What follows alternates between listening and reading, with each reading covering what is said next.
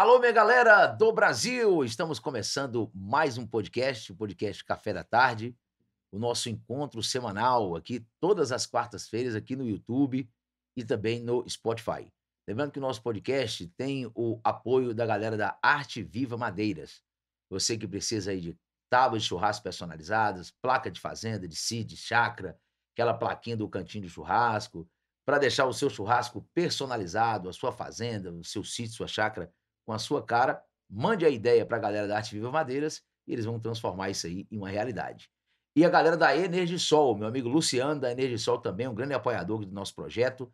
Ele que trabalha com automação de casas, né? Eh, ele trabalha com câmeras, com alarmes, energia solar, tá certo? O sistema inteligente da casa, fala com meu amigo Luciano da Energisol. O telefone dele está aparecendo no rodapé do vídeo e o QR Code também está na tela. E dito isso, nós estamos começando aqui hoje o nosso podcast com ela, que é cantora e compositora evangélica.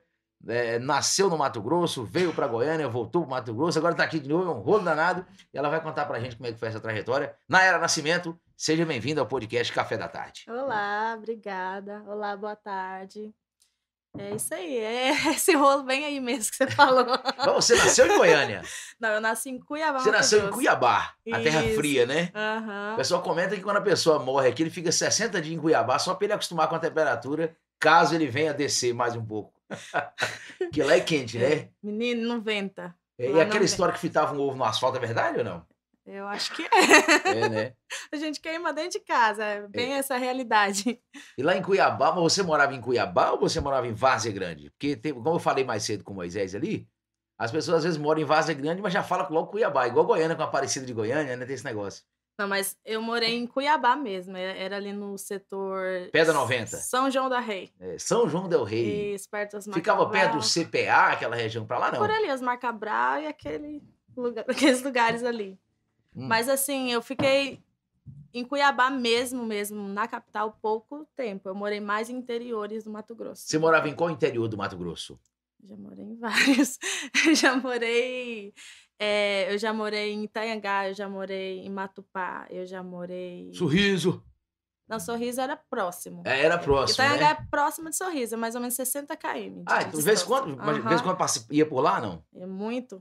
É. No hospital, assim, porque lá onde a gente morava não tinha hospital, né? Então, quando a gente passava mal, alguma coisa assim, exames, tudo era em sorriso. Não era tão evoluído, né? Não, é porque é uma cidade assim, bem pequenininha mesmo, 5 mil habitantes. Bem, É bem pequeno, é bem interior, bem, né? Bem interiorzinho mesmo.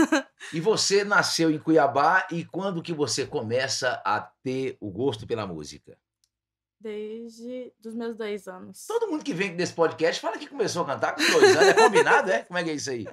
Não, mas é, é Rapaz. verdade. É, antes mesmo eu aprendi a falar, eu já, já cantava. Minha mãe conta as histórias. Eu não lembro, né, dessa fase, porque É. muito novinha.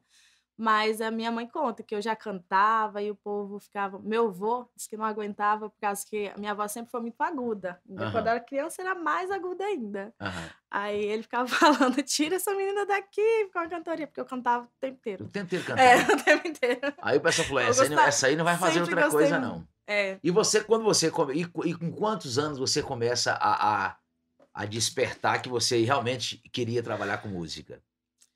É, ali pelos meus 12 anos, assim, que a gente começa a criar uma leve maturidadezinha, assim. É. E aí a gente já começa a pensar, né, no que você quer fazer.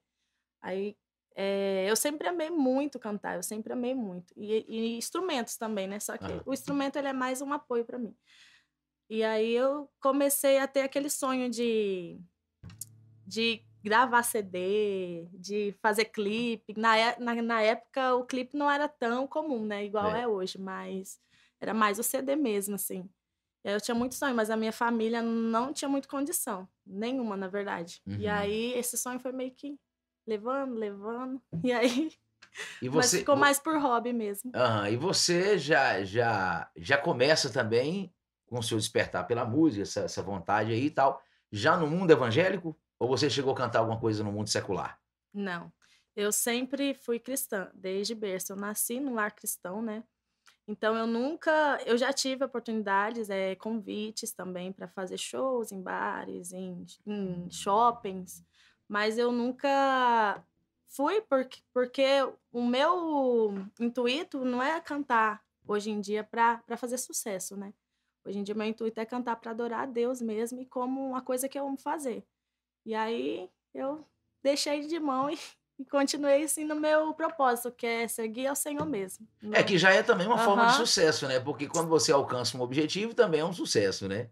É verdade. É, o mundo, o mundo, o mundo da música secular é um, um pouco assim meio cruel também, né? A pessoa tem que ir pra noite, pra noitada e cantar, e tem que varar a madrugada, né? É isso aí. E quando canta, quando canta o gospel, já é mais ali na igreja, na hora do culto, um horário mais. É uma coisa mais tranquila, mais né? tranquilo, né? Mais tranquilo. Eu não me vejo assim, eu não tenho um perfil assim de noitada, de essas coisas, não. Eu me vejo uma coisa mais light, mais tranquila mesmo, mais familiar. Tá, já então, cantei muito em casamentos. casamento. Casamento circular eu já fui em vários, mas assim, é contratada mesmo, ou, ou até mesmo para amigos. e- mas assim, em casamento eu até canto músicas sem ser gospel, sabe? Músicas românticas, que não tem a letra pesada. Assim. Certo. Uma letra mais tranquila, É, mais né? tranquila, mais leve. Então vamos fazer uma música evangélica, uma dessas que você faz sempre aí nos cultos, que você que se apresenta. Pode fazer uma música, um cover que você faz. Você falou que faz muito cover, né? Faço. Tá, depois No vamos fazer. canal. É, já vamos aproveitar para divulgar o seu É. canal né? no YouTube, Nayara Nascimento, galera. Isso se mesmo, inscreve no se canal. É. inscreve, pessoal, no canal. Bem bacana, tem bastante cover lá, bem, Hum. que edifica a vida de vocês. Top de linha. Ótimo, ótimo, né? Vamos lá, vamos fazer uma moda dessa. Uma moda não, como é que. Não é nem moda, né? Quem tá acostumado a É. falar moda aqui, porque vem muito cantor sertanejo. Mas vamos fazer uma música É uma música um louvor, adoração, né? é um louvor de adoração. adoração, vamos Ele lá. tá aí nas paradas aí. Lançou faz umas duas, três semanas. Uma cantora chamada Sara Beatriz, que eu gosto bastante de escutar. É uma canção bem bonita, chama Promessa. Promessa. Vamos ver se ela promete mesmo. Vamos embora.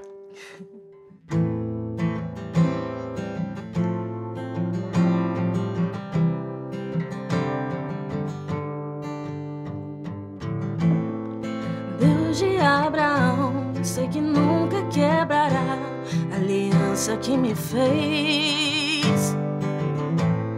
Firmado já está que o que prometeu, ele cumprirá. Mesmo em meio ao vento e a tempestade, eu firme estarei. Que eu possa entender se ele prometeu, vai acontecer.